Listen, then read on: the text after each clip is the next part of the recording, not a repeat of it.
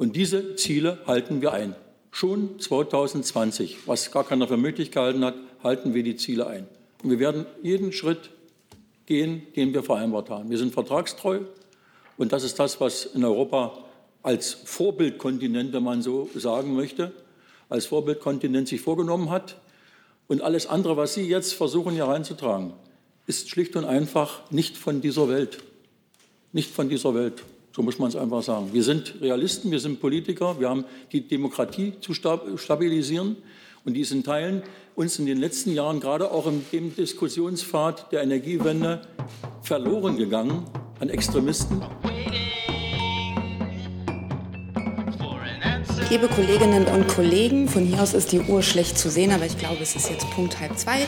Herzlich willkommen in der Bundespressekonferenz. Ähm Lassen Sie mich kurz ein paar einleitende Worte, Worte, sagen zur Bundespressekonferenz für die Zuschauer, gegebenenfalls an den Fernsehbildschirmen. Dies ist eine Veranstaltung der Bundespressekonferenz. Wir sind eine regierungsunabhängige Organisation von Journalistinnen und Journalisten, die hier Pressekonferenzen organisieren und gewährleisten, dass Mitglieder der Bundespressekonferenz und des Vereins der Auslandspresse ihre Fragen stellen können an unsere Gäste. Wegen der besonderen Bedeutung der Corona-Pandemie erlauben wir häufiger als sonst das Livestreaming und sind dankbar, dass Phoenix uns dafür auch eine Gebärdendolmetschung stellt. Und deswegen begrüße ich heute auch ganz herzlich Bernadette Zwiener und Annika Reusch, die diese Pressekonferenz Gebärdendolmetschen werden. Und ich begrüße natürlich unsere Gäste. Wir freuen uns, dass auch in diesen Zeiten Gäste zu uns kommen. Heute geht es um das Kohleausstiegsgesetz, mit dem sich Bundestag und Bundesrat beschäftigt haben. Und zu uns gekommen sind die Ministerpräsidenten der vier betroffenen Bundesländer. Ich beginne beim, zu meiner Linken begrüße ich den Ministerpräsidenten von Sachsen-Anhalt, Rainer Haseloff, daneben den Regierungschef von Nord Nordrhein-Westfalen Armin Laschet. Zu meiner Rechten sitzt der Ministerpräsident von Brandenburg, Dietmar Woidke, und daneben der Ministerpräsident von Sachsen, Michael Kretschmer. Alle vier werden kurze Eingangsstatements halten. Herr Kretschmer ist, muss uns um 14 Uhr verlassen.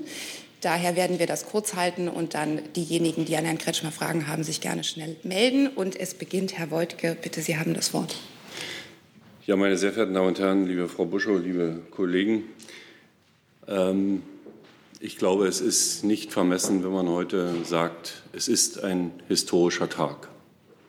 Es ist ein historischer Tag für Deutschland. Es ist ein historischer Tag für den Klimaschutz in Deutschland. Es ist aber ein historischer Tag auch für die Kohleregion, weil mit dem heutigen Tag nicht nur klar ist, in welchem Tempo wir in den kommenden Jahren aus der Kohleverstromung aussteigen wollen, in Regionen, die über Generationen von Kohle und der damit zusammenhängenden Industrie geprägt worden sind. Es ist auch ein historischer Tag, dass diesen Regionen mit den heutigen Beschlüssen, vor allen Dingen dann im Bereich des Strukturstärkungsgesetzes, neue Perspektiven gegeben werden. Und es ist auch ein historischer Tag, was die Sicherheit für die Beschäftigten betrifft. Auch die Beschäftigten haben jetzt die Sicherheit. Erstens, sie wissen, alle wissen, wie lange die Tagebauer bzw. Braunkohlekraftwerke weiterlaufen werden. Aber es gibt auch für die Menschen, die dann keine Zukunft haben, ein Anpassungsgeld, das sogenannte APG, das auch ihnen Sicherheit gibt.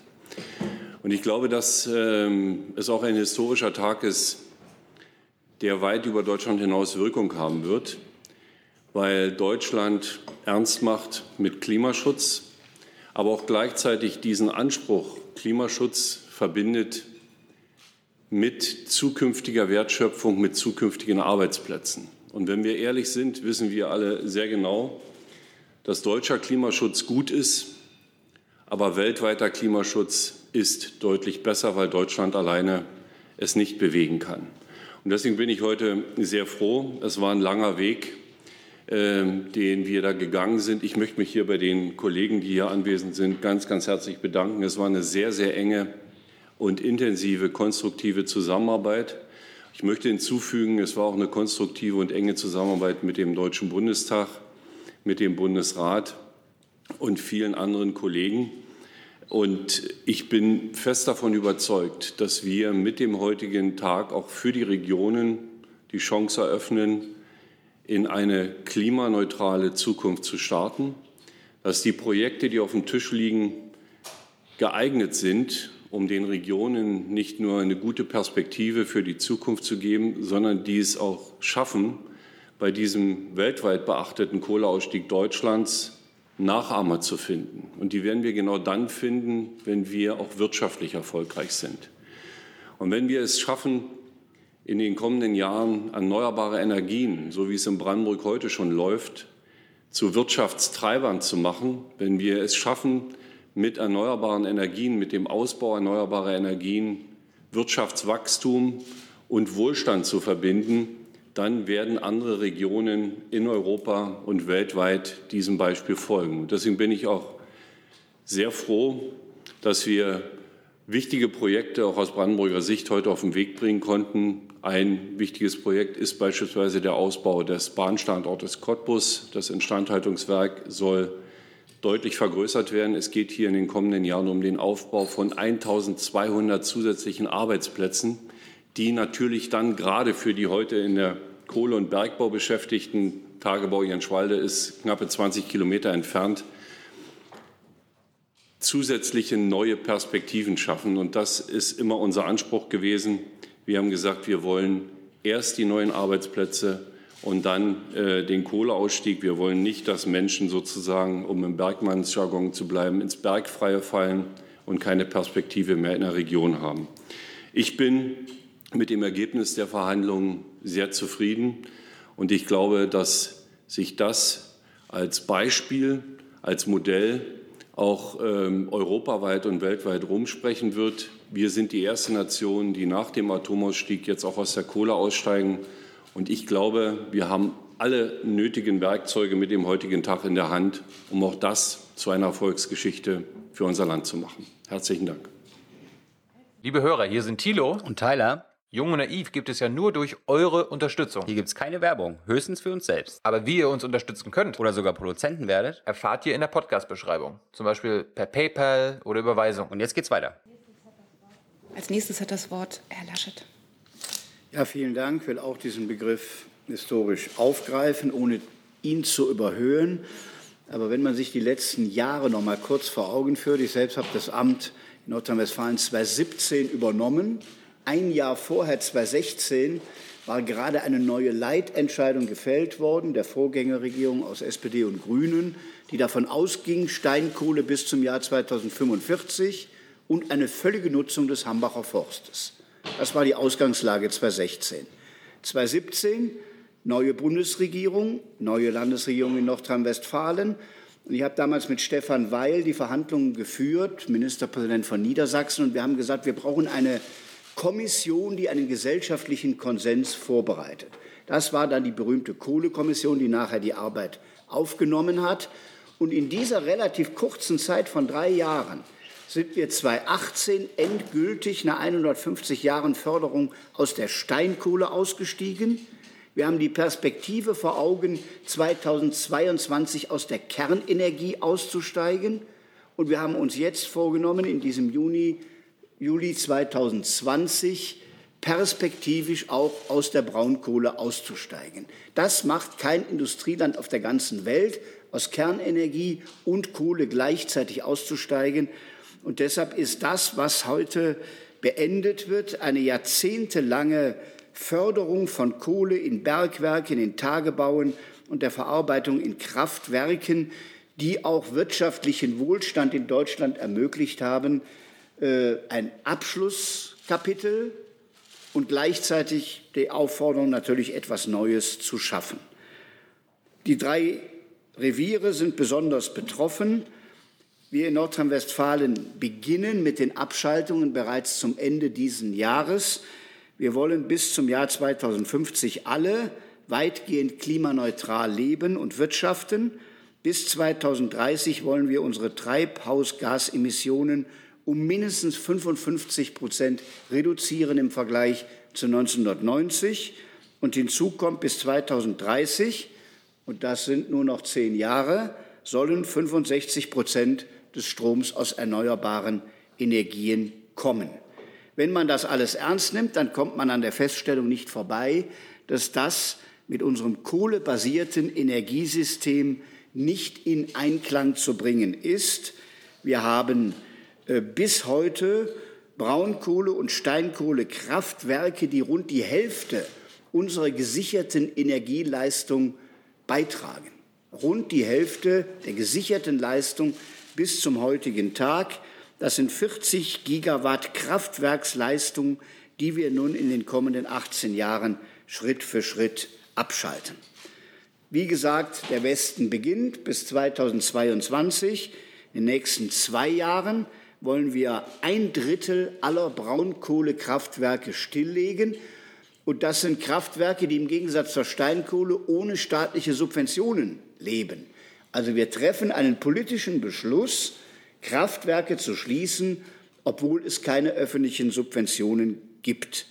Und von 8 Gigawatt installierter Leistung legen wir 2,8 Gigawatt still bis 22. Bis 2030 kommt ein weiteres Drittel hinzu und Nordrhein-Westfalen leistet bis zu diesem Zeitpunkt 70 Prozent der gesamten Abschaltungen. Das bedeutet konkret, der Tagebau Hambach wird rund zwei Jahrzehnte eher stillgelegt als geplant. 1,1 Milliarden Tonnen Braunkohle bleiben im Boden und das entspricht eingesparten CO2-Emissionen von rund einer Milliarde Tonnen. Also große Summen, die wir uns hier heute vornehmen. Und deshalb war das wichtig für ein Industrieland, sicherzustellen, dass gleichzeitig bezahlbarer und jederzeit verfügbarer Strom da ist. Äh, denn die Industrien rund um die Reviere, insbesondere äh, im Westen, sind auch der Motor des Industrielands Deutschland. Und das müssen wir ja gleichzeitig erhalten und trotzdem immer bezahlbaren und verfügbaren Strom haben. Deshalb liegt eine ganze Menge vor uns. Wir wollen die Gelder, die der Bund jetzt bereitstellt für den Strukturwandel, bis zu 40 Milliarden in den nächsten 20 Jahren, dazu nutzen, neue industrielle Orte zu schaffen, die beispielsweise in der Batterie Speichertechnologie für ganz Deutschland eine Leistung erbringen. Also nicht irgendein Ersatz in den Regionen, irgendwelche künstlich erzeugten Arbeitsplätze, sondern eine industrielle Produktion bei der Speichertechnologie in Verbindung mit der RWTH in Aachen, dem Forschungszentrum in Jülich, einen starken Wissenschaftsstandort verbinden mit diesem strukturellen Wandel. Und deshalb sind die Strukturwandelmittel, die ebenfalls heute beschlossen werden, von großer Bedeutung. Möglich war das nur durch den gesellschaftlichen Konsens in der Kommission Wachstum, Strukturwandel und Beschäftigung, wo Gewerkschaften, Wirtschaft, Regionen und Umweltverbände mit externen Experten zusammen Vorschläge entwickelt haben, die aus meiner Sicht in großen Teilen umgesetzt werden. Die Grundaussagen der Kohlekommission werden heute in Gesetze gegossen, und deshalb ist das ein guter Tag. Danke. Jetzt hat das Wort Herr Haseloff. Ja, ich möchte noch Folgendes hinzufügen. Ähm, der Dietmar hat vorhin gerade gesagt, dass es sich um einen historischen Tag handelt. Äh, das ist so. Ich war als einziger von uns Vieren 2011 dabei und unter meinem MPK-Vorsitz haben wir damals den Kernenergieausstieg beschlossen. Und seitdem wissen wir, dass solche Ausstiegsszenarien nicht trivial sind im Vollzug weil wir die Kette derjenigen Entscheidungen, die notwendig sind, damals noch gar nicht überschauen konnten äh, und jetzt auch bis in die letzten Tage hinein immer noch damit beschäftigt sind, die entsprechenden Themen bis hin zum Endlager auch zu realisieren. Ich sage das deswegen, äh, weil der harte Kampf auch der Kommissionsarbeit und dann im politischen Geschäft der Konsensfindung zwischen Bund und Ländern deswegen notwendig war, weil ich ganz am Anfang gesagt habe, das wird uns mindestens 60 Milliarden Euro kosten. Da bin ich noch mit großen Augen angeschaut worden. Will auch keinen ähm, sozusagen da näher ansprechen, weil man dachte, das kann ja gar nicht sein, dass so ein Aufwand betrieben werden muss. Heute wissen wir, dass mit den 40 Milliarden, die wir per Gesetz gerade auf den Weg gebracht gesehen haben, plus den Kofinanzierungsanteilen, plus den Investitionen der Wirtschaft, plus den Entschädigungsleistungen für die Kraftwerkseigentümer genau bei diesem Betrag sind. Das heißt, das ist sozusagen die nationale Leistung, die wir bringen müssen, um äh, die Klimaziele zu erreichen, was wir wollen. Das andere, was in dem Zusammenhang wichtig ist, in den 90er Jahren haben die ostdeutschen Länder 90 Prozent der CO2-Einsparung gegenüber Brüssel erbracht. Und deswegen ist es auch wichtig, dass Armin Laschet darauf hingewiesen hat, dass jetzt sozusagen mit den ältesten Kraftwerken, die es in Deutschland gibt, begonnen wird, auch diesen Kohleausstieg zu machen. Damit meine ich jetzt auch die Braunkohlekraftwerke und wir logischerweise mit den neuesten nach der Wende erst gebauten und teilweise erst im Jahr 2000 in Betrieb genommenen Kraftwerke sozusagen in der Kette allerdings auch vorgezogen entsprechend diesen Abschluss bis 2038 dann machen. Dattel ist noch ein extra Thema, äh, ist schon benannt worden, wie sich das historisch entwickelt hat. Ich sage das deswegen, weil wir immer noch bei 60 Prozent des CO2-Betrages in den neuen Ländern sind, was wir an der Gesamtbilanz beigetragen haben, bei 15 Prozent der Bevölkerung. Und deswegen die Menschen bei uns nach den Strukturbrüchen der 90er Jahre genau hingeguckt haben, was wir jetzt zum zweiten Mal machen. Und äh, deswegen ist es klar, dass wir mit einem Doppelwerk heute, zwei Seiten einer Medaille, nämlich dem Strukturfördergesetz sozusagen und dem Kohleausstiegsgesetz auf der einen Seite das Ende einer Ära eingeläutet haben und auf der anderen Seite die alternativen Arbeitsplätze auch finanziell untersetzt haben. Wir haben eine ganze Reihe von Dingen, die Sie auch in der Presseerklärung äh, wiederfinden, an Pilotprojekten, an Leuchtturmprojekten generiert. Wir setzen vor allen Dingen in Sachsen-Anhalt darauf, dass wir vorhandene, nach der Wende neu entstandene, mit der Braunkohle und der Energieerzeugung entstandene neue Chemieparks und Industrieparks haben. Dort werden sich von Wasserstoff angefangen bis hin zu entsprechenden Bioökonomie-Hubs und ähnlichen äh, Investitionen, die in der Vorbereitung sind, äh, die Dinge abspielen, die alternativ und nachhaltig dann für dieses Jahrhundert unsere industrielle Landschaft stark bestimmen werden. Und wenn Sachsen-Anhalt, wie gesagt, 4,8 Milliarden Euro, man muss es immer mal aussprechen, das sind 4.800 Millionen ähm, Euro, äh, bekommt 3,6 über Bundeshaushaltsanteile und 1,2 Milliarden, also 1.200 Millionen Euro äh, äh, zur Verfügung über den sogenannten Landesarm einsetzbar, gemeinsam mit Forschungseinrichtungen und den Unternehmen für neue Arbeitsplätze, dann ist das eine klare Botschaft für unsere Menschen, äh, dass sie nicht alternativlos in schwieriges Fahrwasser gebracht werden, sondern dass wir aus der ersten Strukturveränderung der 90er Jahre nach der Wiedervereinigung gelernt haben und diesen zweiten Strukturanpassungsweg, den wir gemeinsam gehen, auch heute geeint zwischen Bund äh, und Ländern, dass wir den sozusagen so belastbar und auch sozialverträglich realisieren, äh, dass auch die Stabilität unserer Demokratie und unserer demokratischen Entscheidungen nicht angefragt wird, sondern wir müssen, wie gesagt, dieses Vertrauen jetzt rechtfertigen, was die Menschen in uns gesetzt haben. Und das wird die Aufgabe der nächsten 20 Jahre sein. Danke. Und dann hat das Wort noch Herr Kretschmer. Bitte. Ja, meine Damen und Herren, das heutige Ergebnis ist deswegen erreichbar gewesen, weil viele Menschen Verantwortung übernommen haben und sich nicht äh, mit einfachen Antworten begnügt haben. Wir haben einen Konflikt äh, befriedet zwischen Ökonomie und Ökologie und äh, haben es geschafft, dass äh, Arbeitnehmer, die IGBCE mit ihrem Vorsitzenden Michael Vassiliades muss äh, genannt werden, sich beteiligt haben, obwohl sie äh, damit eine gewisse Unsicherheit in Kauf nehmen. Wir haben Regionen äh, in den Prozess mit aufgenommen, Unternehmen natürlich genauso wie Umwelt- und Klimaschützer. Und die haben ein gemeinsames Ergebnis erzielt. Der Deutsche Bundestag hat das heute bestätigt.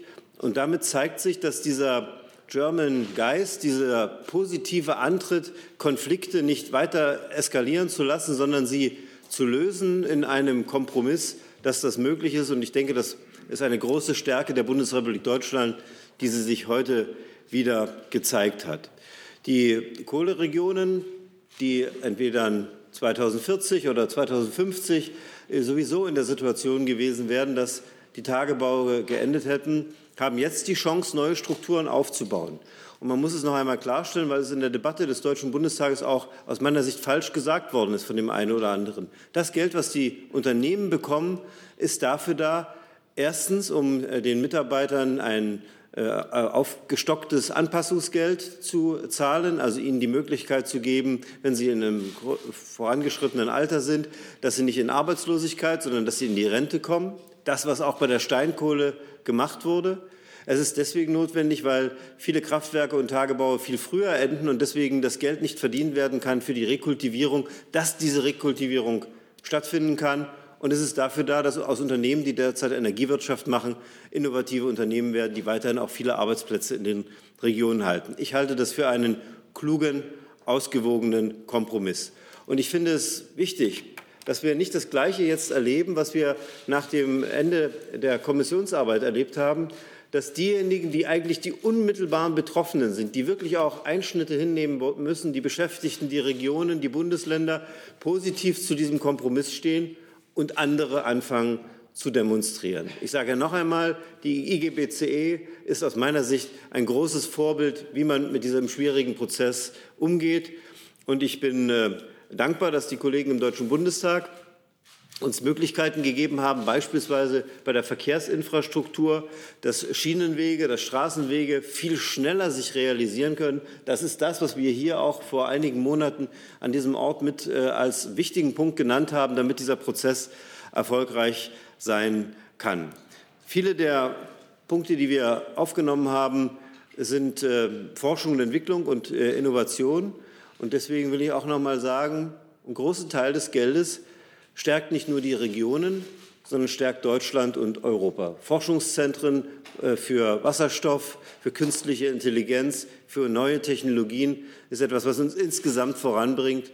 Wir wollen das, wir wollen diese neuen Ideen in diesen Regionen, damit dort äh, eine bessere neue Zukunft beginnt. Und der Startpunkt ist heute gelegt. Ab Heute Nachmittag treffen wir uns mit den Bürgermeistern und Landräten in Sachsen, besprechen die nächsten Schritte. Wir haben eine eigene Infrastrukturgesellschaft gegründet. Wir arbeiten an der Förderrichtlinie, die dann ab August gelten soll. Also ein guter Tag für den Strukturwandel. Dann kommen wir zu Ihren Fragen. Weil Herr Kretschmer noch einen Termin in Dresden hat, weise ich noch mal darauf hin, dass sich die Fragen zuerst Frau Lindner an Herrn Kretschmer. Äh, ja, vielen Dank. Ich habe äh, zwei Fragen, Herr Kretschmer. Und zwar zum einen, alle anderen äh, Ministerpräsidenten hatten ja wenigstens ein konkretes Beispiel genannt äh, dafür, wie der Strukturwandel gestaltet werden soll. Zum Beispiel mit der Bahn, äh, mit Chemiewerken oder auch mit äh, Wasserstoffforschung. Was haben Sie denn da für Sachsen vor? Erste Frage. Und die zweite Frage ist, dass ja immer gesagt wird, dass bis 2038 der spätestmögliche Zeitpunkt ist. Gehen Sie denn davon aus, dass das für Sachsen beziehungsweise vielleicht auch für die anderen Ostländer auch wirklich ausgereizt wird? Oder geht man wegen Marktmechanismen eh nicht vielleicht früher raus? Marktmechanismen sind äh, dann, wie sie sind, aber ähm, ich finde, eine Energieversorgung ist immer die Achillesferse einer Volkswirtschaft. Und äh, die Frage, ob das funktioniert, aus der Atomenergie, aus der Kohleverstromung auszusteigen und trotzdem wettbewerbsfähige Energiepreise zu haben, diese Frage ist noch nicht beantwortet. An dieser Frage muss jetzt ganz intensiv gearbeitet werden. Man müsste sie nach dem heutigen, wenn das heute passieren würde, mit Nein beantworten. Ob man sie in drei, in fünf, in sechs Jahren mit Ja beantworten kann, äh, das hängt davon ab, wie gut wir daran arbeiten, wie, wie wir technisch auch vorankommen. 38 ist deswegen auch ein vernünftiger Zeitraum, weil Strukturentwicklung auch wirken muss. Wir werden zwei Forschungszentren gründen, einmal in der Lausitz, einmal im Mitteldeutschen Revier. Äh, meine Vorstellung ist, dass das wirklich themenoffen ist und dass wir uns ähm, an die klugen Köpfe in der Welt wenden. Kommen Sie mit Ihren Ideen, schlagen Sie uns Dinge vor, dass eine Expertenjury das Ganze auswählt und dass wir dann wirklich bei den neuesten, spannendsten Themen äh, kommen. Wir wissen, dass diese Zentren nach fünf bis zehn Jahren auch eine starke Wirkung in die Region haben, mit äh, Start-ups, mit Ausgründungen, mit Leuten, die da hinkommen. Auf diesen Effekt setzen wir und wir haben äh, gemeinsam mit Brandenburg und Sachsen-Anhalt Infrastrukturprojekte uns vorgenommen, beispielsweise die mitteldeutsche Lausitz-Verbindung, eine Straße von Halle über Torgau nach Cottbus bis zur polnischen Grenze. Das ist ein Generationenprojekt. Das ist ein kleines Wunder, dass das jetzt realisiert werden kann. Oder auch die Schnellzugverbindung von ähm, Berlin äh, durch die Lausitz weiter nach Polen. Ein Projekt, was man sowieso braucht. Wir legen es jetzt ganz bewusst durch die Lausitz. Das wird viele, viele Dinge verändern und vor allen Dingen unsere Heimat an diese boomende Stadt Berlin anbinden stärker. Ich denke übrigens, dass gerade für die Lausitz einer der zentralen Erfolgsfaktoren ist die Bundeshauptstadt mit, ihrer unglaublichen, mit ihrem unglaublichen Wachstum. Die nächste Frage hat Herr Jung. Da das Wort historisch hier von allen vielen, glaube ich, gefallen ist, möchte ich darauf äh, eingehen. Mit Ihrem Plan können Sie ja Ihre eigenen Klimaziele nicht erreichen. Eine riesige Mehrheit im Land war und ist für einen schnellstmöglichen Herr Jung, Kohle. darf ich Sie mal kurz unterbrechen? Ich würde nämlich wirklich die Ja, Fragen und das geht auch an Herrn prinzipiell Kretschmer. an Herrn Kretschmer. Gut, dann Herr Kretschmer soll auch antworten, aber alle vier. weiter. hätte- Mhm. Äh, eine riesige Mehrheit im Land ist für einen schnellstmöglichen Kohleausstieg. Sie machen hier das Gegenteil. Darum könnte man ja auch von einem historischen Tiefpunkt sprechen, was Sie hier äh, präsentieren. Warum haben Sie in der Corona-Krise auf die Wissenschaft und die Bevölkerung gehört, beim Kohleausstieg nicht? Ich hätte von allen Vieren eine kurze Antwort. Dann kriegen Sie meine zuerst und dann äh, äh, verschwinde ich mal und wünsche Ihnen dann ein schönes Wochenende.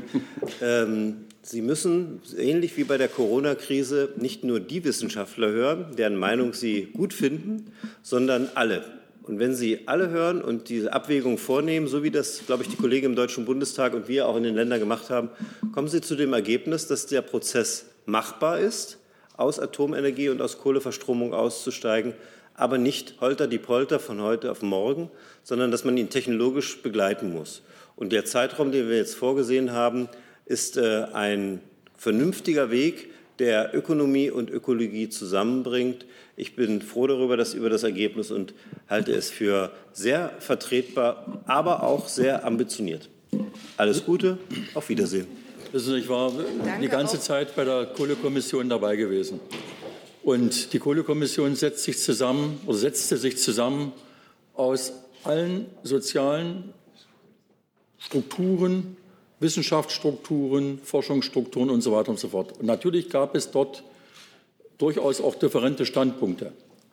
Aber wenn ich mit meinem Physikerkollegen Herrn Schellenhuber sage, das, was wir dort, er hat ja mitgewirkt, dort auf den Weg gebracht haben, ist das Machbare. Es hätte vielleicht noch eine Toleranzbreite von zwei, drei, vier Jahren gegeben. Aber um überhaupt eine Volkswirtschaft am Leben zu halten und sich nicht einen eigenen K.O.-Schlag zu liefern, müssen wir einfach physikalische und technische Gegebenheiten zugrunde legen. Und wenn eine Nation noch nicht beschlossen hat, dass sie sozusagen ihr gesellschaftliches und auch industrielles Leben aufgeben möchte, dann muss sie sich diesen objektiven Realitäten, in denen alle 191 Nationen dieses Globus stecken, auch stellen. Man kann natürlich sagen, wir beenden das, was wir sozusagen mit dieser Bundesrepublik verbunden sehen. Man kann sagen, wir dritteln den Lebensstandard. Die Frage ist nur, ob eine Demokratie das standhält bzw. da standhält und ob eine Mehrheit der Bevölkerung das so sieht wie diejenigen, die Sie jetzt hier zitiert haben. Und das ist sozusagen auch die Herausforderung, äh, die die Menschen für uns auch darstellen in den Revieren und darüber hinaus, wenn es darum geht, jetzt die Corona-Lasten mit diesem Kohleausstiegsszenario verbunden mit Klimaschutz, was wir ganz auch prioritär heute im Bundesrat diskutiert haben, verbunden zu sehen. Das, was wir momentan schultern, ist wirklich eine historische Leistung und wird in der Form in der Kombination Kernenergie, Steinkohle und Braunkohle derzeit durch keine andere Volkswirtschaft überhaupt angegangen, weil sie sich völlig überfordert sieht. Und wer Deutschland nicht überfordern möchte, der sollte sozusagen diesen Kohlekompromiss wirklich schützen und hüten wir einen Augapfel. So etwas bekommen wir in unserer Gesellschaft unter demokratischen Verhältnissen nie wieder hin. Wer möchte noch ergänzen? Herr Beuth? Ja, ich will gerne ergänzen. Die Frage ist ja auch an mich gegangen. Deswegen, äh, Sie werden vielleicht wissen, dass wir Brandenburger das Land sind mit der höchsten Produktion erneuerbarer Energien pro Kopf und pro Fläche. Was auch heißt, wir könnten uns theoretisch aus erneuerbaren Energien rund um die Uhr versorgen. Wir können es aber nicht, weil die erneuerbaren Energien bei uns 94, 95 Prozent Windenergie, der Rest überwiegend Solarenergie, ein bisschen Biomasse haben wir auch noch, eben nicht rund um die Uhr zur Verfügung stehen. Und das ist ein Problem, an dem muss gearbeitet werden. Daran wird die deutsche Energiewende unter anderem auch gemessen. Wir können hier mit neuen Technologien natürlich vorangehen. Und ich bin fest davon überzeugt, dass wir diesen Weg weitergehen müssen. Aber Wunschdenken hilft uns nicht weiter. Und ähm, was wir auch nicht machen dürfen, und da bin ich ganz bei dem, was Rainer Haseloff gesagt hat, ähm, Betriebe abzuschalten und hinterher zu sagen, äh, ja gut, äh, die Folgen, damit müsst ihr leben. Wenn Sie zum Beispiel eine, Chemie, eine chemische Industrie nehmen, Da zählen Millisekunden an Stromausfall verursachen Millionen Schäden. Millisekunden. Und deswegen dürfen wir das nicht riskieren. Wir brauchen auch eine sichere Energieversorgung. Und ich sage Ihnen noch eins. Wenn wir in die Lage kommen in Deutschland in den kommenden Jahren, wir steigen aus Atom und Kohle aus und gleichzeitig importieren wir fossilen oder Atomstrom, dann wäre das aus meiner Sicht äh, eine Karikatur in der Energiewende, aber keine Energiewende. Sie wissen es vielleicht, dass in Trudenow, das ist äh, in der Nähe von Zittau, Sachsen, auf der anderen Seite der Neiße momentan ein riesengroßer Tagebau geplant wird von der polnischen Seite. Das heißt, für uns ja nichts anderes, als dass wir beweisen müssen, dass Energie, erneuerbare Energien funktionieren in der zuverlässigen Stromversorgung und dass erneuerbare Energien auch funktionieren in der Wertschöpfung. Und noch ein, eine, äh, eine Erkenntnis der letzten Monate, der letzten Jahre bei uns.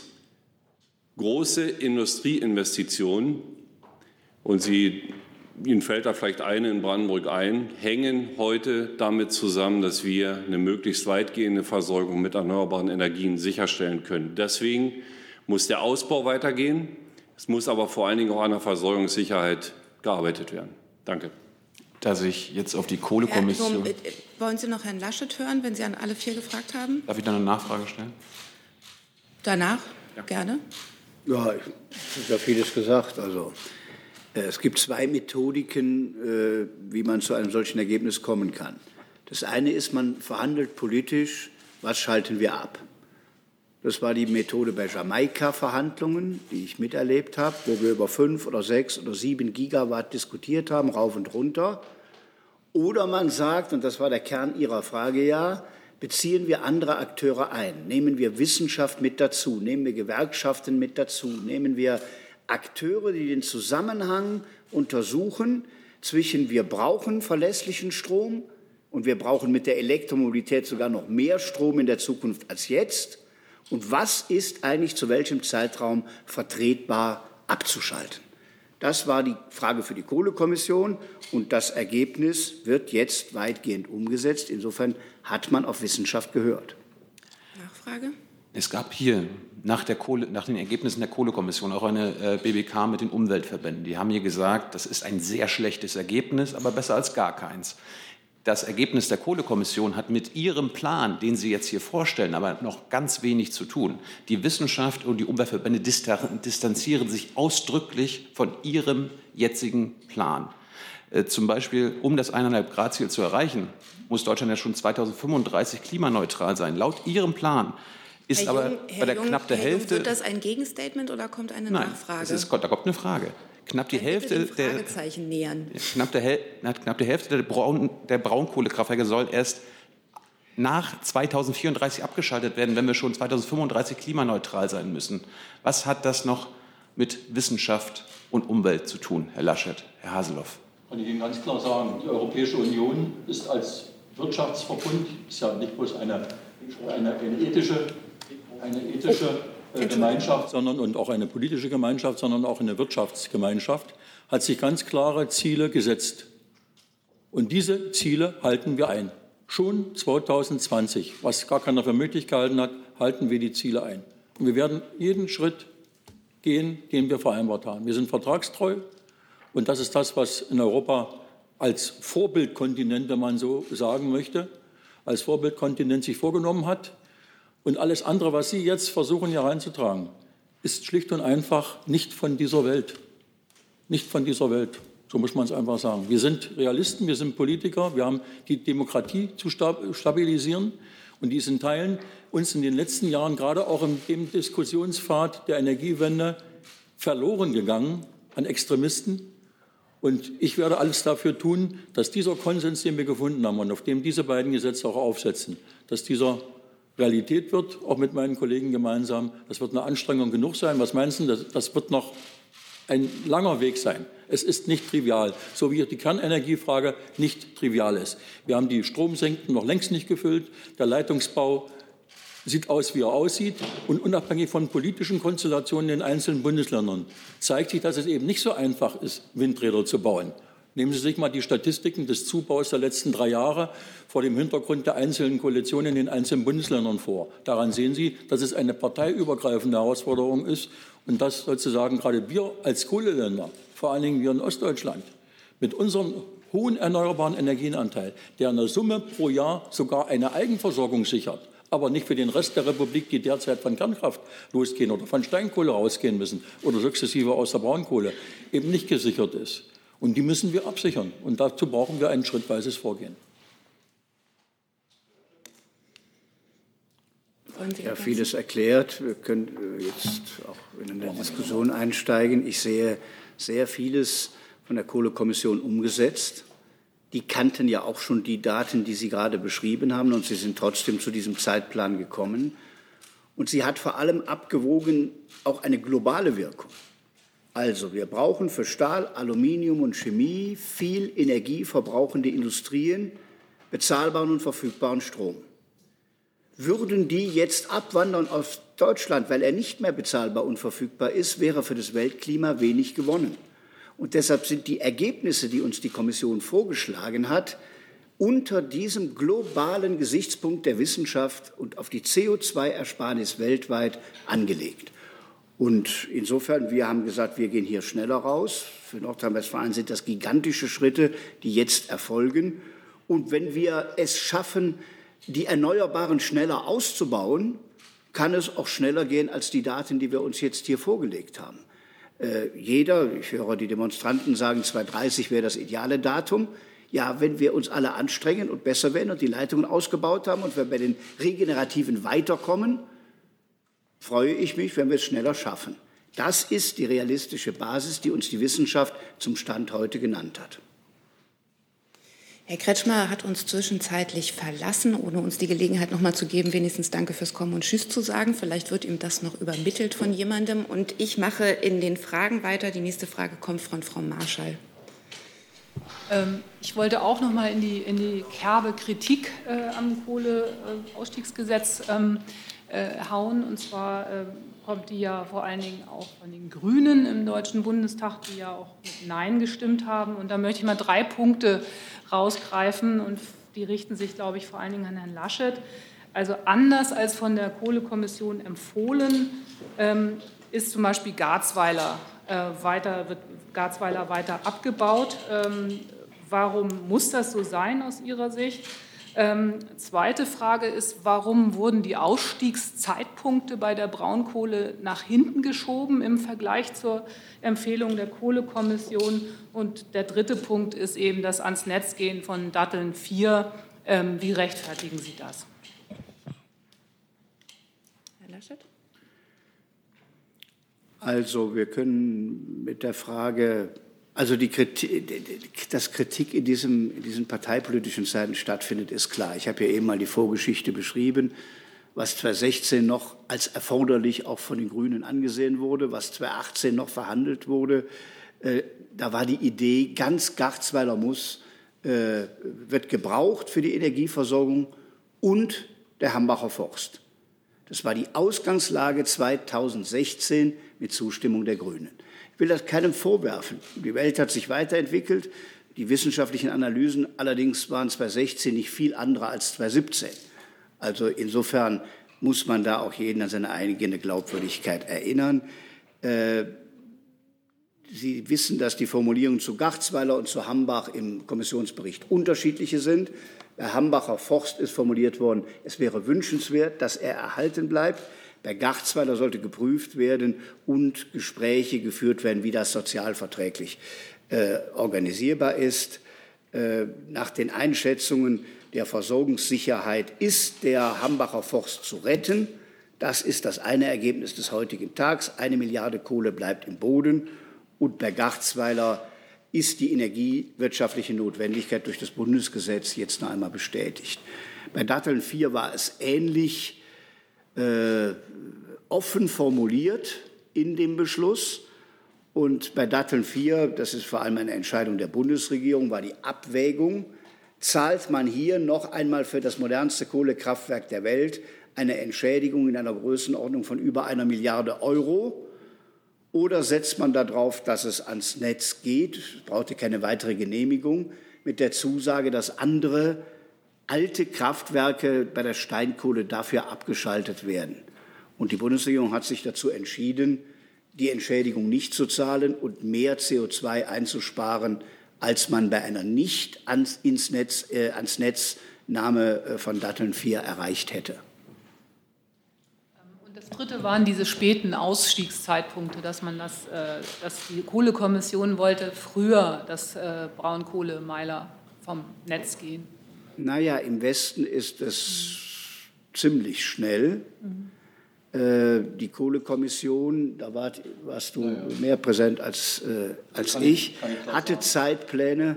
Äh, ja, ja, wir, müssen, wir müssen uns einfach davon lösen, dass wir hier nicht eine, eine politische Arbeit machen, die einmal die Kernkraft rausschießt, die Kohle rausschießt. Die Energiewende ist übrigens nur machbar, weil wir russisches Erdgas sukzessive hochfahren. Es ist eine weitere, muss man wissen, es ist eine weitere Brückentechnologie, die wir für die nächsten Jahrzehnte haben, von der am meisten partizipiert, neben dem Weltklima, Russland. Ganz klar. Das sind riesige Mengen, die dazu gekauft werden müssen, die zwar nur die Hälfte der Emissionen CO2-mäßig bringen äh, und ist alles in Ordnung von der Klimabilanz her, man muss es nur wissen. Was wir machen, ist Klimapolitik. Wir schießen doch nicht einzelne Rohstoffe raus. Wir wollen die CO2-Ziele erreichen.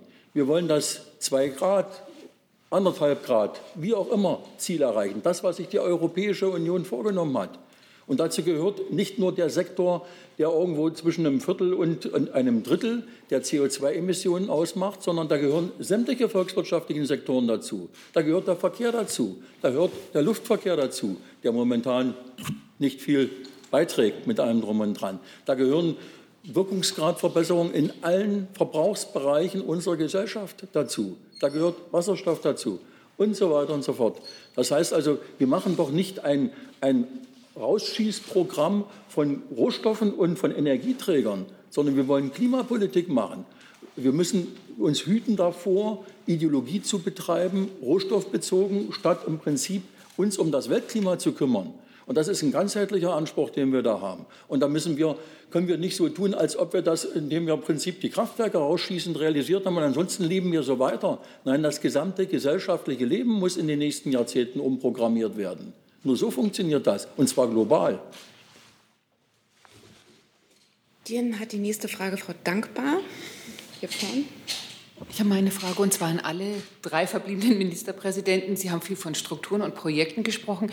Können Sie uns bitte mal sagen, in Ihren einzelnen Bundesländern, wie viel konkret, äh, wie viele äh, Arbeitsplätze die Kohleindustrie jetzt noch hat und wie das in den nächsten 18 Jahren aussieht mit dem Transformationsprozess? Ist das äh, gedacht, dass ähm, viele in Rente gehen werden? Oder also es wurde ja immer im Vorfeld auf die Arbeitsplätze verwiesen, die jetzt aber gar nicht mehr so die Rolle spielen, habe ich den Eindruck. Wer möchte beginnen? Ja, bei uns kann ich das relativ einfach sagen. Wir haben ca. 9.000, 10.000 Beschäftigte unmittelbar im Unternehmen, verbunden mit der Braunkohle. Und wenn man alle Zulieferbetriebe, die unmittelbar daran hängen, sind es 20.000 Arbeitsplätze. Und das Besondere ist, bei der Steinkohle sind sie Stück für Stück abgebaut worden, weil wir gesagt haben, wir subventionieren so viel, das ist nicht mehr vertretbar. Es war ein Kostenargument, bei der Steinkohle kein ökologisches Argument. Hier sagen wir, der Arbeitsplatz ist zwar wettbewerbsfähig, der ist auch gut bezahlt, aber wir sagen dir Arbeitnehmer, deine Arbeit endet, weil wir politisch beschließen, wir wollen aus der Kohle aussteigen. Das ist der Unterschied und deshalb war die Bedeutung äh, auch eines Konsenses mit den Gewerkschaften so wichtig. Michael Vassiliadis ist hier schon äh, äh erwähnt worden. Er hat bei der Steinkohle eine Notwendigkeit mitgetragen für die Gewerkschaft, die im Jahre 2007 gesagt hat, 2018 ist Ende.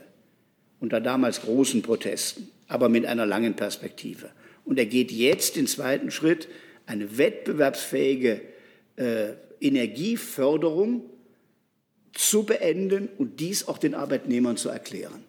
Und die neuen Arbeitsplätze, die entstehen, äh, sind natürlich andere als die, die da sind. Deshalb ist der Strukturwandel äh, auch auf eine längere Zeit angelegt als auf ein, zwei Jahre. für das mitteldeutsche Revier. Und Lausitz kann dann, äh, denke ich mal, Dietmar äh, Woltke am besten äh, beschreiben. Für das mitteldeutsche Revier stellt sich das völlig anders dar. Äh, für uns ist äh, dort die Kohleerzeugung bzw. die Kohleförderung und die Energieerzeugung nicht vordergründig eine Energieerzeugungsstruktur für das bundesdeutsche und europäische Netz, sondern ist Basis der gesamten chemischen Industrie aller revitalisierten Chemieparks Leuna, Skopau, Zeitz, Bitterfeld, Piesteritz. Mit all den Dingen, die da einhergehen. Das heißt also, die gesamte Energieversorgung, Prozessdampf, Wärmeversorgung und alles, was sozusagen direkt und indirekt damit zusammenhängt, hängt an dieser Struktur mit diesen neuen Kraftwerken. Und wenn dort jetzt eine Substitution erfolgt, dann ist das sozusagen, betrifft das die gesamte industrielle Basis, sowohl auf der sächsischen Seite von Bonnaböhlen, Espenheim bis rüber nach Skopau bis hoch nach Bitterfeld und Biesteritz. Und äh, deswegen ist diese, dieser Prozess bezüglich der Arbeitsplätze sowas von sozusagen breit angelegt. Das heißt also mit einem hohen Multiplikationsgrad, wo nicht nur die Schichten auf den Baggern und die Schichten in den Kraftwerken eine Rolle spielen, sondern im Prinzip alle Folgearbeitsplätze, die darauf basieren. So war dieses Konzept des Chemieparkkonzeptes sozusagen, was äh, Kohl und Rappe damals auf den Weg gebracht haben für Ostdeutschland, äh, ist das sozusagen auch äh, strukturiert. Und deswegen brauchen wir auch diese Zeit, um genau diese Prozesse entsprechend auch hinzubekommen und auch zeitlich auch zu takten. Ja, ich kann es, äh, glaube ich, für Sachsen mitbeantworten. Also im Lausitzer Revier Sachsen-Brandenburg äh, haben wir ca. 7000 Direktbeschäftigte.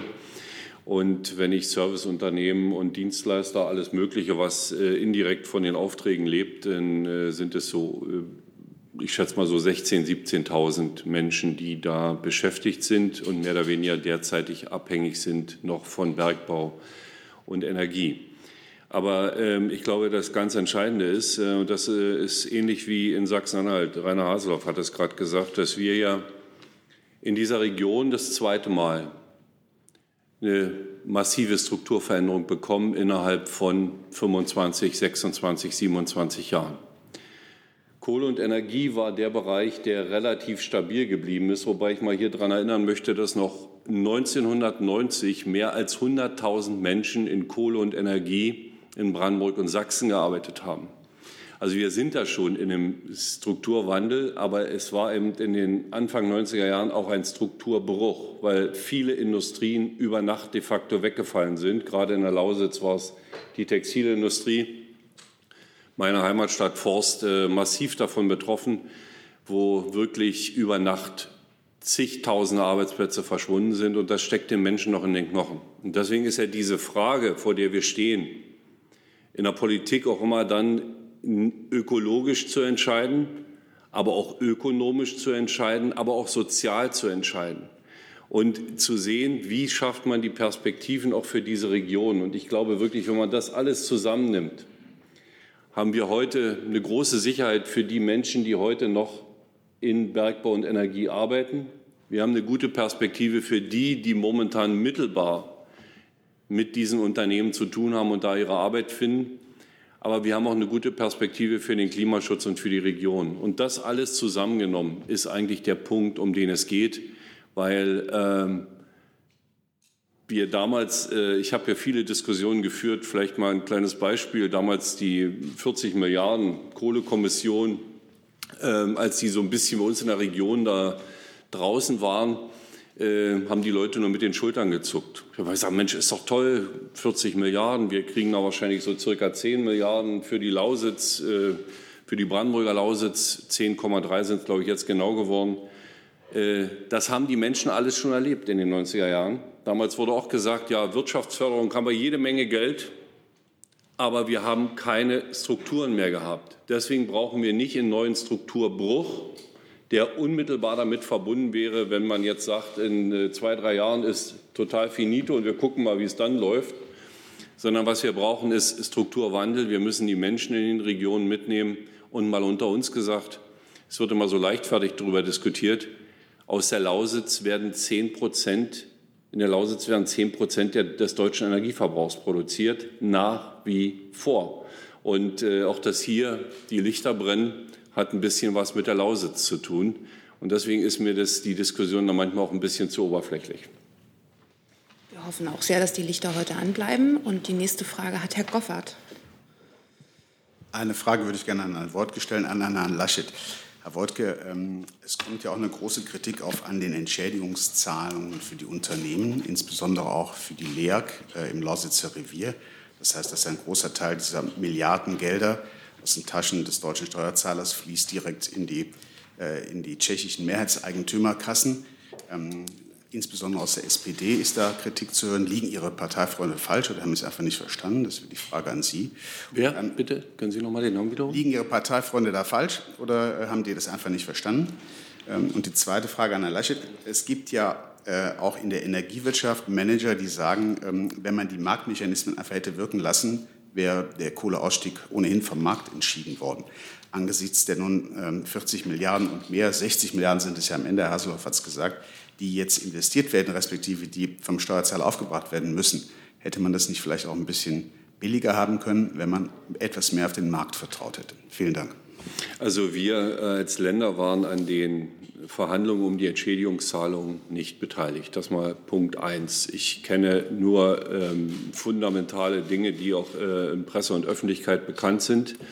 Ähm, ich kann nur eines dazu sagen. Die das Geld fließt eben genau nicht nach Tschechien, in dem Falle EPH, sondern es geht in die LEAG und die LEAG ist die Lausitzer Energieaktiengesellschaft und die LEAG will und wird mit diesem Geld unter anderem neue Geschäftsfelder erschließen. Punkt eins. Rekultivierung, Sanierung wird natürlich teurer, weil wenn Sie einen Tagebau früher dicht machen oder ein Kraftwerk früher abschalten, äh, muss die Rekultivierung und Sanierung ja trotzdem äh, finanziert werden. Wir wissen alle, wie teuer es ist. Da muss man sich nur mit den Zahlen bei der Lausitzer und Mitteldeutschen Bergbauverwaltungs GmbH beschäftigen, die der Bund ja finanziert. Und der dritte Punkt ist, dass ähm, ich wirklich davon ausgehe, dass auf der Bundesebene nicht leichtfertig mit Geld umgegangen wird. Und wenn es Geld gibt, dann gibt es da das nur aus gutem Grund und ich füge hinzu aus gutem Rechtsgrund. Ähm, alles andere wäre aus meiner Sicht Untreue und deswegen äh, bin ich fest davon überzeugt, dass diese Zahlungen auch gerechtfertigt sind. Ja, was Herr Goffert gefragt hat, ist natürlich eine theoretisch spekulative Frage. Wäre, wenn man die Marktwirtschaftsmechanismen hätte, lauf, hätte laufen gelassen, nicht am Ende die Kohle nicht mehr wirtschaftlich gewesen. So ist ja ungefähr die These. Die haben viele vertreten. Wir haben über den CO2-Zertifikatepreis der Europäischen Union einen Steuerungsmechanismus gehabt. Der war lange sehr niedrig. Der ist immer weiter angestiegen und ist heute auf einem Niveau, dass Sie mit Ihrer These perspektivisch recht haben könnten. Der Wunsch war aber nach einem schnellen Kohleausstieg. Und das war die Vorgabe an die Kommission. Wir brauchen ein Ausstiegsdatum und einen Prozess, der das steuert. Und diesen Weg sind wir jetzt gegangen. Deshalb wurden Entschädigungen erforderlich, weil die Kraftwerke noch gute äh, Ergebnisse brachten. Aber ob sie bis zum Jahre 2038 noch gute Ergebnisse gebracht hätten, die Frage konnte man jetzt nicht wissenschaftlich klären. Berechtigt ist sie, und es ist ein akademischer Streit, äh, der aber nicht der politisch-gesellschaftlichen Realität entspricht, die wollte jetzt einen Ausstieg zu diesem Zeitpunkt. Und dafür hat der Bund dann, da waren wir in der Tat nicht äh, beteiligt, nach bestimmten Kategorien diese Entschädigungen auf Rechtsansprüche, die bestanden, gezahlt. Diese Diskussion ist ja auch in der Kommission geführt worden. Und die Bundesregierung hat dann schlussendlich eingeschätzt, dass die Klimaziele mit den CO2-Einsparungen Zielen in den jeweiligen Jahresscheiben vor dem Hintergrund der normalen Marktentwicklung nicht erreichbar ist, sondern dass politisch interveniert werden muss, um das abzusammeln, was sich nicht über den Markt sukzessive vielleicht herausgebildet hat. Und das, was jetzt verhandelt wurde durch den Bund, ist schlicht und einfach geltendes Recht. Dietmar Woidke und äh, Armin Laschet haben es gesagt, ist geltendes Recht. Die haben Verträge, die haben Abbaupläne, die haben auch mit den mit den Kaufpreisen, die Sie mal bei uns zum Beispiel äh, der Treuhand gegenüber finanziert haben, zum Beispiel für 40 Jahre, haben die die entsprechenden Abbauzusagen bekommen. Da gehen wir rein, verkürzen um 10, 15, 20 Jahre. Äh, und das würden die vor jedem Gericht so durchkriegen. Das haben Juristen im Prinzip, da kennen Sie Gatzer wahrscheinlich genauso gut wie wir. Ehe der einen Euro rausrückt, dann weiß der genau, was seine Rechtsabteilung gesagt hat, was sozusagen bei einer rechtlichen Auseinandersetzung an dieser Stelle zu zahlen ist. Und diese, das nennt sich dann diese Entschädigung, die faktisch in diese äh, Sache sozusagen hineingekrätscht hat durch politische Entscheidungen. Herr Jessen hat die nächste Frage. Ja, ich hätte, äh, wenn ich darf, an jeden der drei eine kurze, konkrete Frage. Ähm, Herr Haseloff, da Sie Ihre Physiker-Vergangenheit betont äh, haben, äh, Sie sagten vorhin ein bisschen lax, 1,5 Grad, 2 Grad, wie auch immer. Das ist ja fürs Klima dann doch ein massiver Unterschied. Sie hatten vorhin selber gesagt, ähm, wir hätten da eine Marge gehabt äh, von etwa zwei, drei, vier Jahren äh, für den Ausstiegszeitpunkt. Warum haben Sie den späten Zeitpunkt? Warum haben Sie auf den eingelassen? Warum sind Sie nicht weiter runtergegangen, wenn die Marge da war?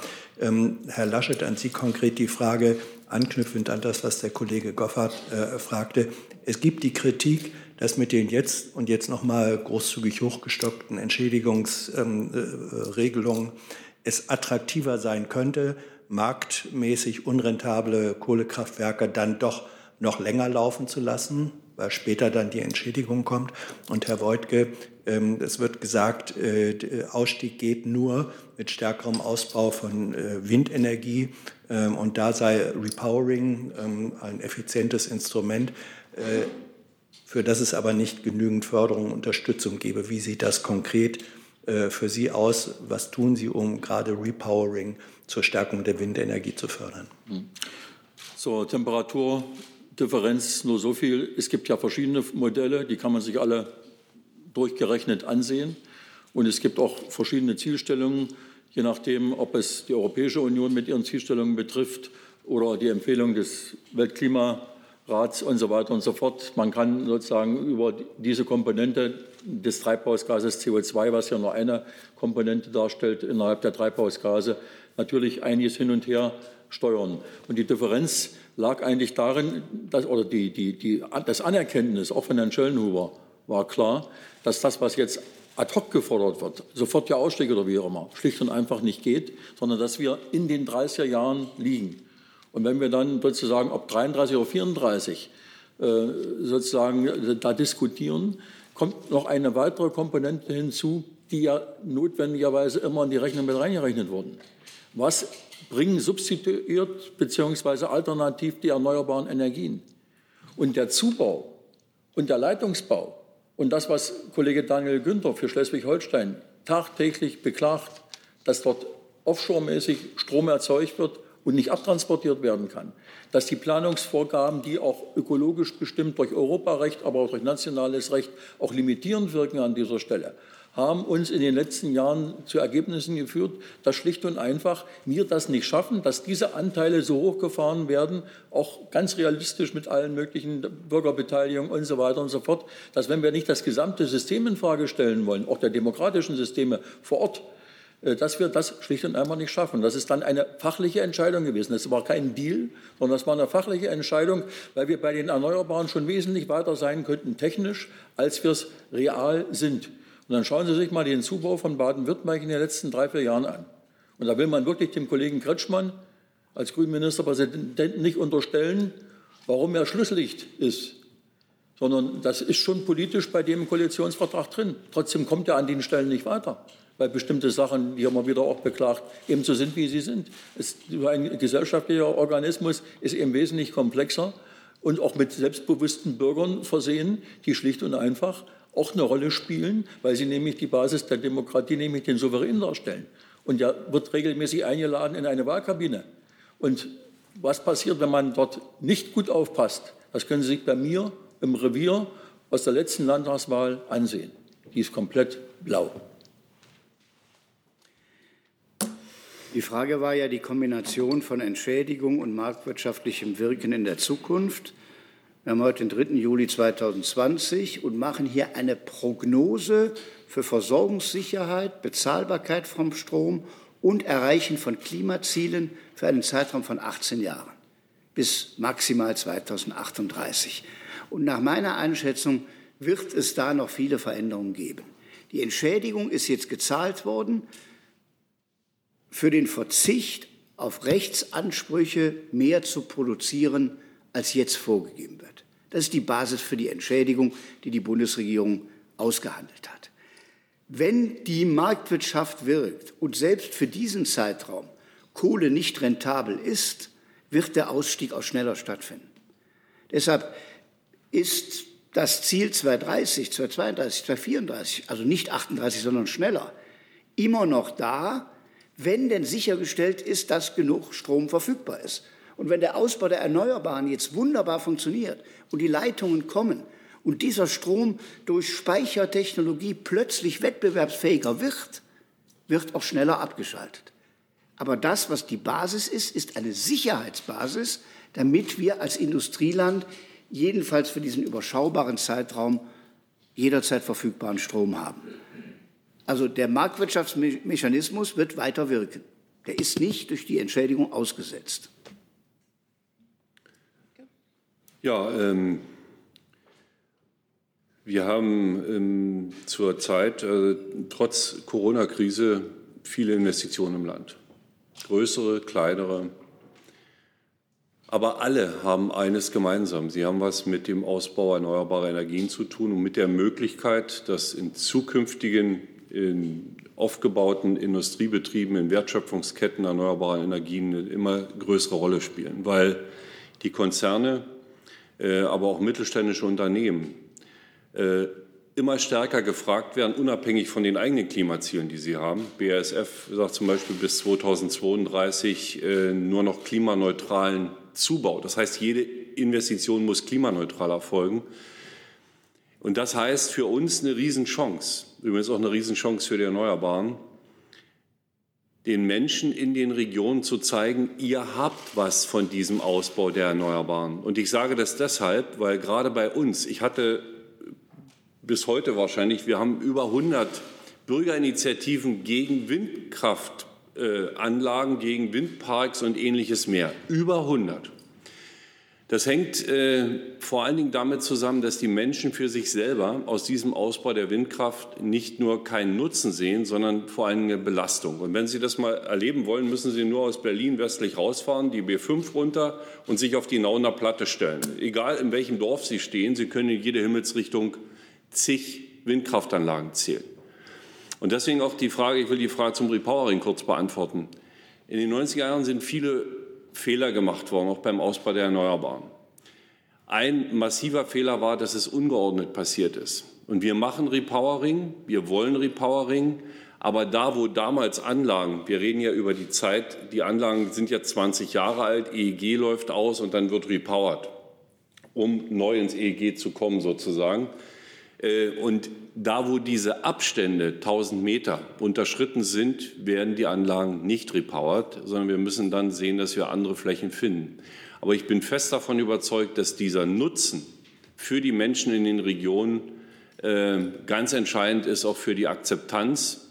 Und ich sage Ihnen noch was. Äh, wie vorhin ist ja der Begriff der Übertragungsnetze hier auch gefallen. Erstens glaube ich nicht, dass wir deutlich schneller werden beim Ausbau. Ich ärgere mich aber auch nicht drüber, weil ich will diesen Rohstoff der Zukunft bei uns im Land für Arbeitsplätze verbrauchen, für die Wertschöpfung bei uns in Brandenburg. Das ist mein Ziel. Das ist das industriepolitische Ziel auch der Landesregierung.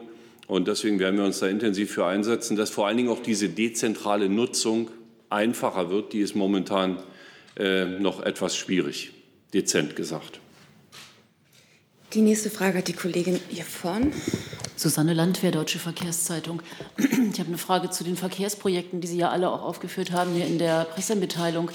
Ähm, die dauern ja gerne mal lange, also Schienenprojekte bis zu 20 Jahren. Das würde man ja gar nicht schaffen, ähm, bis zum Kohleausstieg auch die entsprechende Infrastruktur aufzubauen. Jetzt ist meine Frage, planen Sie da ähm, in Zusammenarbeit mit dem Bund auch Maßnahmengesetze? Es gibt ja eins mit zwölf Projekten. Ähm, und wie soll das alles funktionieren oder wie wollen Sie dann den, den Ausbau der Infrastruktur, der Verkehrsinfrastruktur schneller vorantreiben? Ja, das ist, also bei uns sind vier Schieneninfrastrukturprojekte äh, geplant mit Maßnahmengesetzen, die das Ganze beschleunigen. Nicht alle, aber bei vieren ist es relevant. Und äh, ich glaube insgesamt, aber das ist eine Frage auch an eine künftige Bundesregierung, werden wir das alles nur schaffen mit schnellerem Planungsrecht. Also wir sagen beispielsweise, ein Braunkohlekraftwerk wird abgeschaltet und an dessen Stelle kommt ein Power-to-Store-Kraftwerk, das in Zukunft in einer Salzsäure äh, Energie speichern soll. Wenn das so geplant wird, wie wir immer planen, steht da in 20 Jahren noch nichts. Also auch Energiewende braucht Planbeschleunigung. Und deshalb werden wir das einmal analysieren müssen. Bei den Verkehrsprojekten ist das eingespielt, das Verfahren. Aber ob wir nicht bei anderen Infrastrukturprojekten auch mit Genehmigungsverfahren schneller werden können. Äh, Genehmigung, Instanzenweg, Planung und, und, und. Und meine Hoffnung ist, dass bei einem solchen Thema, das jeder als wichtig betrachtet, nämlich den Klimawandel zu bekämpfen, es vielleicht sogar einen größeren parteiübergreifenden Konsens geben kann. Ich will dazu noch mal einen Satz sagen, weil Armin Laschet genau den richtigen Punkt anspricht. Wir bilden momentan mit unserem Planungsrecht, zumindest in großen Teilen, nicht mehr die Dynamik ab, die dieses Land hat. Und das führt nicht nur im Energiebereich, aber auch und besonders im Energiebereich, beispielsweise auch im Infrastrukturbereich, gerade hier im Großraum Berlin, zu riesengroßen Problemen. Und wir müssen uns da dringend Gedanken machen, auch unabhängig von der Energiewende. Da ist es ein Thema, aber es ist auch in vielen anderen Bereichen ein Thema. Äh, warum dauert es 15 äh, Jahre, beispielsweise ein zweites Bahngleis zwischen Lübbenau und Cottbus zu bauen, wo bis Ende der 40er Jahre ein zweites Bahngleis schon mal gelegen hat, das dann als Reparation durch die Sowjetunion abgebaut worden ist. Warum dauert das so lange? Das ist, was die Menschen nicht verstehen. Also da müssen wir deutlich besser werden. Darf ich noch was nachfragen? Ähm, haben Sie denn da schon konkrete Überlegungen, wie Sie dann auch eben alle Projekte schneller vorantreiben können? Weil das ist ja bekannt, dass es dass man langsam plant. Und ähm, es gibt jetzt einige Gesetze, aber haben Sie Ideen, wie man das noch etwas schneller und effektiver machen kann? Ideen habe ich, aber das ist nur eine Aufgabe der Bundesregierung. Die hat sich im Koalitionsvertrag der Großen Koalition auf vieles verständigt. Äh, aber es ist noch zu abstrakt, als dass das in Bund, es muss ja in Bundesgesetze dann münden, dass das da hinein münden könnte. Und es gibt natürlich auch immer Vorbehalte dagegen. Projekte schneller zu planen, Instanzenwege wegzugeben und, und, und. Schon die Verkehrsmaßnahmengesetze sind ja nicht unumstritten, weil sie jedes Mal eine Bürgerinitiative haben, die gerne äh, eine intensivere Beteiligung hat und am liebsten das Projekt verhindert. Deshalb glaube ich, dass ein solcher größerer Konsens in dieser Wahlperiode nicht mehr in viele Gesetze mündet. Das sind die Koalitionsverhandlungen für eine nächste Bundesregierung. Hey Leute, Jung und Naiv gibt es ja nur durch eure Unterstützung. Ihr könnt uns per PayPal unterstützen oder per Banküberweisung, wie ihr wollt. Ab 20 Euro werdet ihr Produzenten im Abspann einer jeden Folge und einer jeden Regierungspressekonferenz. Danke vorab. Herr Jung hat noch eine Frage. Zum einen nochmal zu diesem Satz von Herrn Haseloff, 2 äh, Grad, 1,5 Grad, wie auch immer. Ich möchte von Ihnen dreien wissen, was ist Ihr politisches Klimaziel? Eineinhalb Grad äh, oder zwei Grad? Bei eineinhalb Grad sagen die Klimatologen, auch Herr Schellenhuber, das ist noch für unsere Gesellschaft, für die Menschen auf der Welt managebar. Bei zwei Grad gibt es katastrophale Veränderungen durch den Klimawandel. Was ist Ihr Ziel?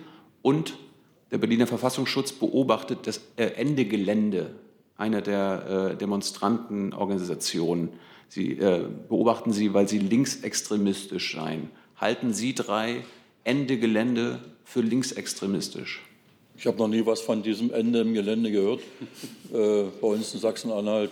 Herr Laschet bestimmt. Ja, das mag sein. Ende. Äh, zweitens, ähm, für mich ist relevant, dass was Deutschland, was die Außenvertretung dieser Bundesrepublik Deutschland wahrzunehmen hat, äh, mit der Europäischen Union insgesamt an Klimazielen vereinbart hat.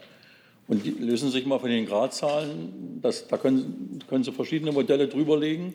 Äh, entscheidend ist, dass wir das, was wir vertraglich gebunden haben, einhalten.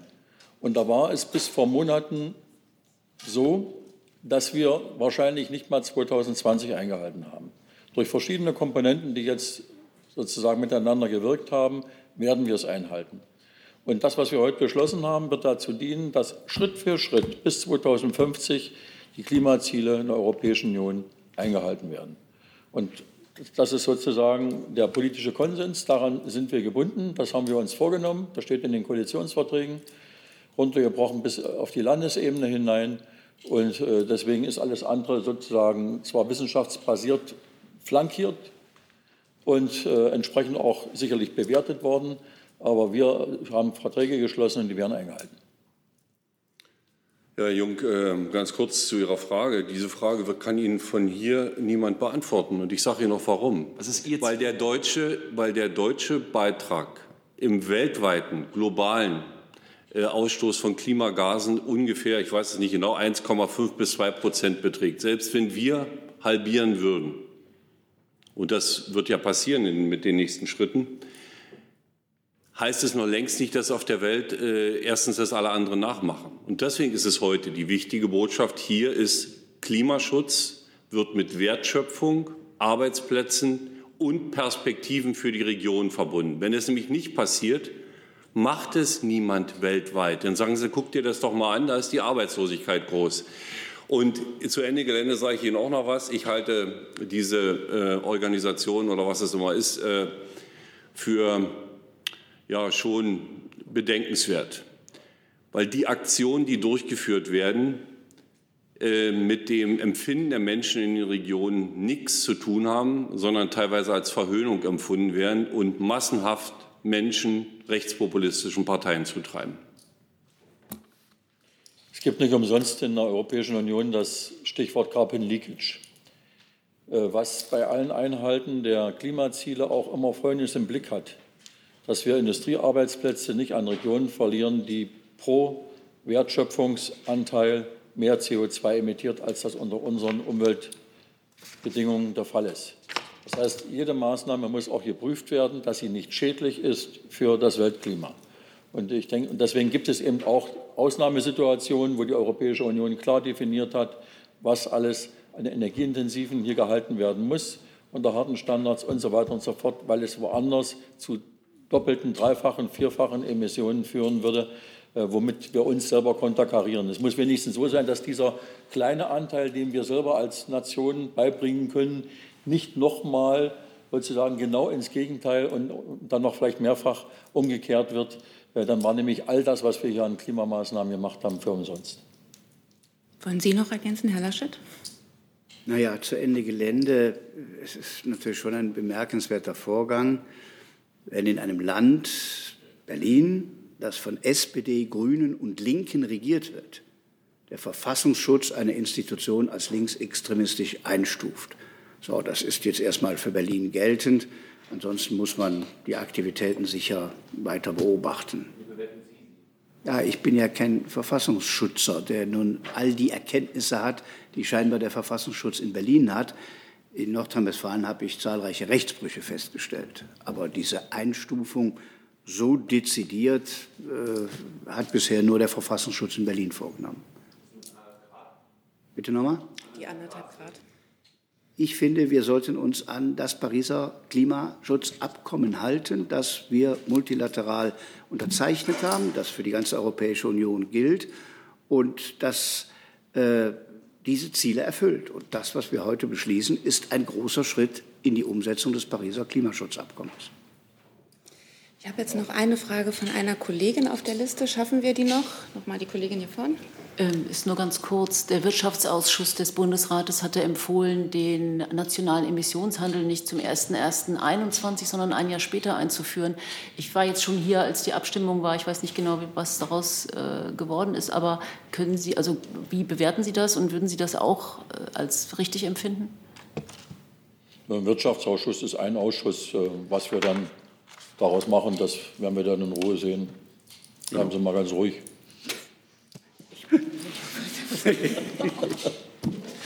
Dann gibt es auch fürs nächste Mal weitere Fragen. Vielen Dank unseren Gästen fürs Kommen. Danke Ihnen fürs Kommen. Ein schönes Wochenende wünsche ich.